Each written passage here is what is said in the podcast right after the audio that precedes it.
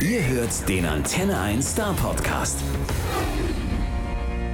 Hello, Nano. Nice to have you here. Hope you're fine. Yeah, I'm doing good. Thanks. Enjoying the trip right now? Yeah, I really do. I, I wish I had a bit more time to, to go around and see stuff around the country, but but maybe next time.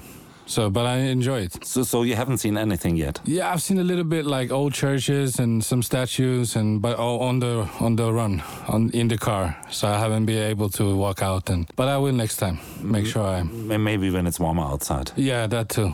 Some castles or stuff. Yeah, yeah, yeah. Okay, I, I'll show you. but uh, right now, you're starting out with your new single, Hold On. How does it feel starting out here in Europe? It feels really great. I mean, uh, to be able to start in a country like this, and it's it's going pretty well on the charts, and uh, it's more than I couldn't imagine. And uh, Germany always been a great music country, so I really feel felt like a blessing when I heard that it's it's starting off a little bit here, and that I'm going to promo. That was But isn't Sweden a great music country too? Yeah. Because of the musical education and stuff I heard. Yeah, yeah, yeah, of course, of course. But it, it always feels a little bit extra nice when it's outside, you know, when you can leave your country and, you know, in, a- in a country like this, uh, almost 90 million, Yeah, yeah. 80 million population. 80, 80. Yeah, and it's 80 big. It's eight times bigger than Sweden, so it makes it more, a little bit more fun. Okay, more people, but not so much mountains, seas, La, lakes. la, la, la.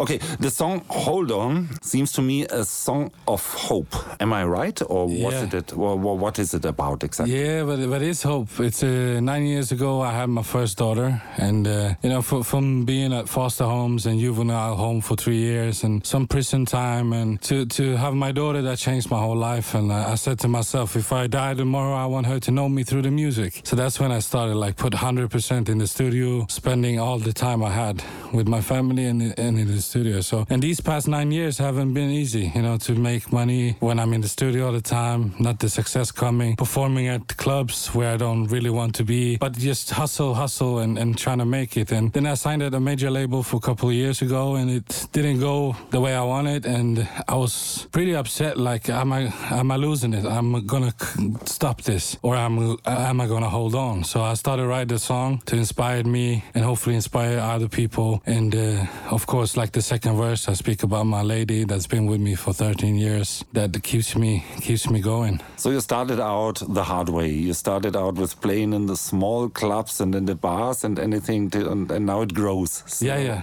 yeah, really. Yeah, it's been a fantastic year back home in Sweden. Uh, But the song "Hold On" brought you in 2017. This year, a placement in the I, I have to read it in the Melodifestivalen. Is Yeah. that right? Yeah, yeah. Uh, in, in in Sweden. Uh, Yeah. th- this is uh, very special because it's uh, for the European Song Contest, isn't yeah, it? yeah. How came that you competed? Yeah.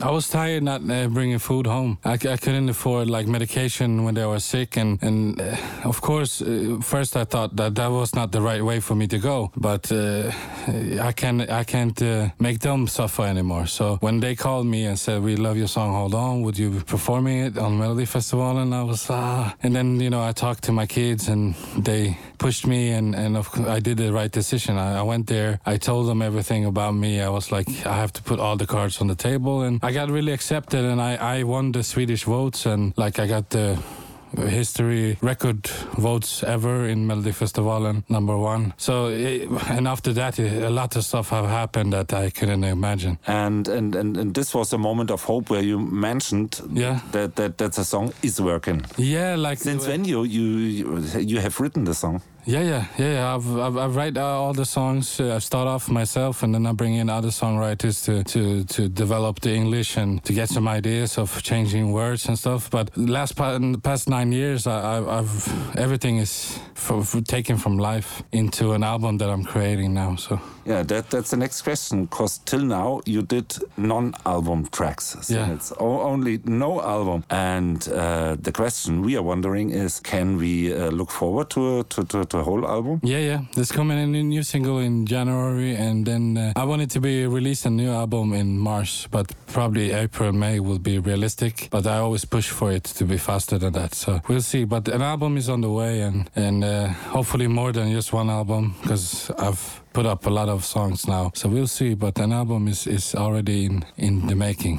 Back to Hold On, uh, you made a video. Yeah. Which is produced by Michael Jackson's son, Yeah. Prince. Uh, how did you get even in touch with such a person? Yeah, there, there was a director I made a video for a couple of years ago from Norway, and uh, he called me from LA and like, yeah, I've- uh, created a new company with Prince Michael Jackson, and we're gonna look for songs that inspires people, and he really loves your song Hold On, and I was like, wow, that's uh, fantastic, because Michael been a role model for me all these years, and a person who wanna heal the world, help people out, and you know, for me to to have that call, it was big. But then I haven't released the song yet, so I was like, the budget, maybe maybe we not, cannot do it. But then after releasing Hold On and it went really well, I called them direct and LA, here we come. So I spent two weeks over there, and I, I went to Michael Jackson's first mansion he he bought for his brothers and him, everything untouched. It was really that was a wow feeling to go around there and like me from this this area where I'm from and from prison and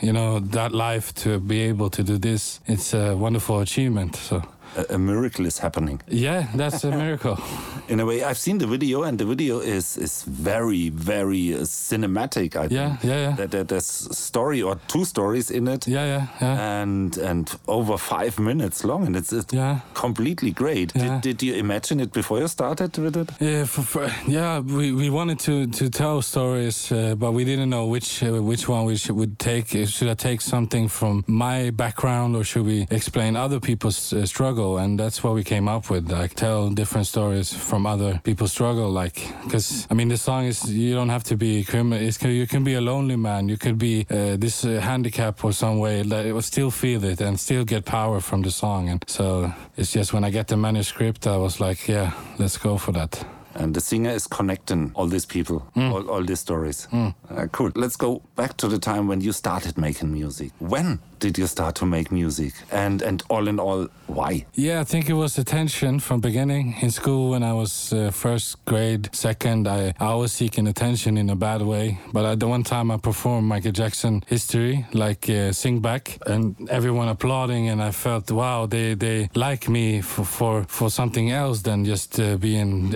people and being bad in school. So so I kept that until I moved to a foster home at 12 years old. Uh, I was really lonely, and I. I put on a, a, music group called Boyz II Men, and that's where I felt like I'm not alone. I want to do the same thing when I grow older. I want to give back to, to kids like who feel alone, who feel bad, like give them inspire, give them hope. But then you know it took some time to get where I'm at today. But now I, I, I see the meaning of my life. You know, to be able to talk about it and, and express it through music. So. And your instrument wasn't the regular instrument. Most kids are playing uh, piano or guitar. Yeah, But, uh, but, but, but you started out with, with a synthesizer, right? Yeah, yeah. My mom brought brought a little one for me, and I started to, to, do do some chords and try try. And then I did End of the Road with Boyz II Men, and on the tape player, cassette tape player, and started out there. And I had a goal, like one day I'm gonna be in Madison Square Garden. Like that was my goal.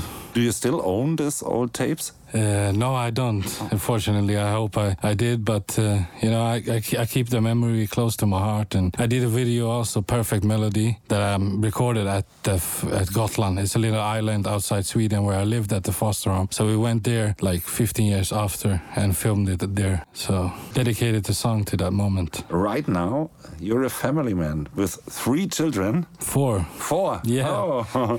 uh, uh, is it hard to start a musical career and uh, be a father at once? Uh, both yes and no. I mean, when when I'm off and touring a lot, you know, weeks in a row, and, and tha- that's when I miss them a lot. But but now, you know, I've built my own studio at home. I don't have to go out to leave the house, and I'm getting up in the morning, making breakfast, fix the clothes, and I'm making dinner when they're coming home and work at daytime. So so I managed to fix it, and, and I bring them with me when I'm on tour most of the time. And but I've like I've talked I talked to them so much about this with music that it's much more than just a work. is something that we could actually give back to the people by music. And so, so the last couple of eight, nine years, maybe daddy will come and go, come and go. But after that, I will settle down, write music to other, and hopefully we can give back and they can help people with the, my tools or And they will join you on tour. So when are, are you planning to come over here to Germany that we can see you live? Uh, hopefully, I can come already to the summer here to Germany and start touring. And uh, we'll see. We're making plans now, like album and doing these interviews, and hopefully hold on, keep climbing, and, and then it's looking brighter. Yeah, and I promise I give you tips to look for some interesting castles and places. Yeah, that, that would be kids. great. That would be great. Do you have any musical idol by yourself? Yeah, there, there's a lot of like I, I listen a lot to Michael Jackson, of course, Bob Marley, even Bryan Adams, uh, Whitney Houston, Celine Dion.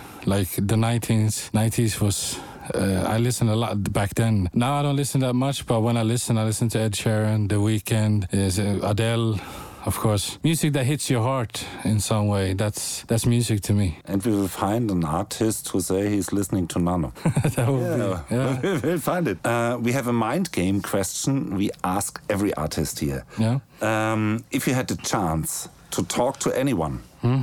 anyone you can imagine, alive or dead, doesn't matter, who would it be and what would you talk about? Hmm, tricky one. That's the sense. Yeah, yeah. I would probably go to talk to God if I could and ask him how we could make this world to a better place. and I ain't God, but I think he's answering in do some music. Yeah, why not? Yeah, yeah. Why not? Why not? Okay, so I hope we see you soon again. Yeah, I hope to with a complete album. Yeah. This single is so great, so we're waiting. So see you next time. Thank you very much. Der Star Podcast bei Antenne 1.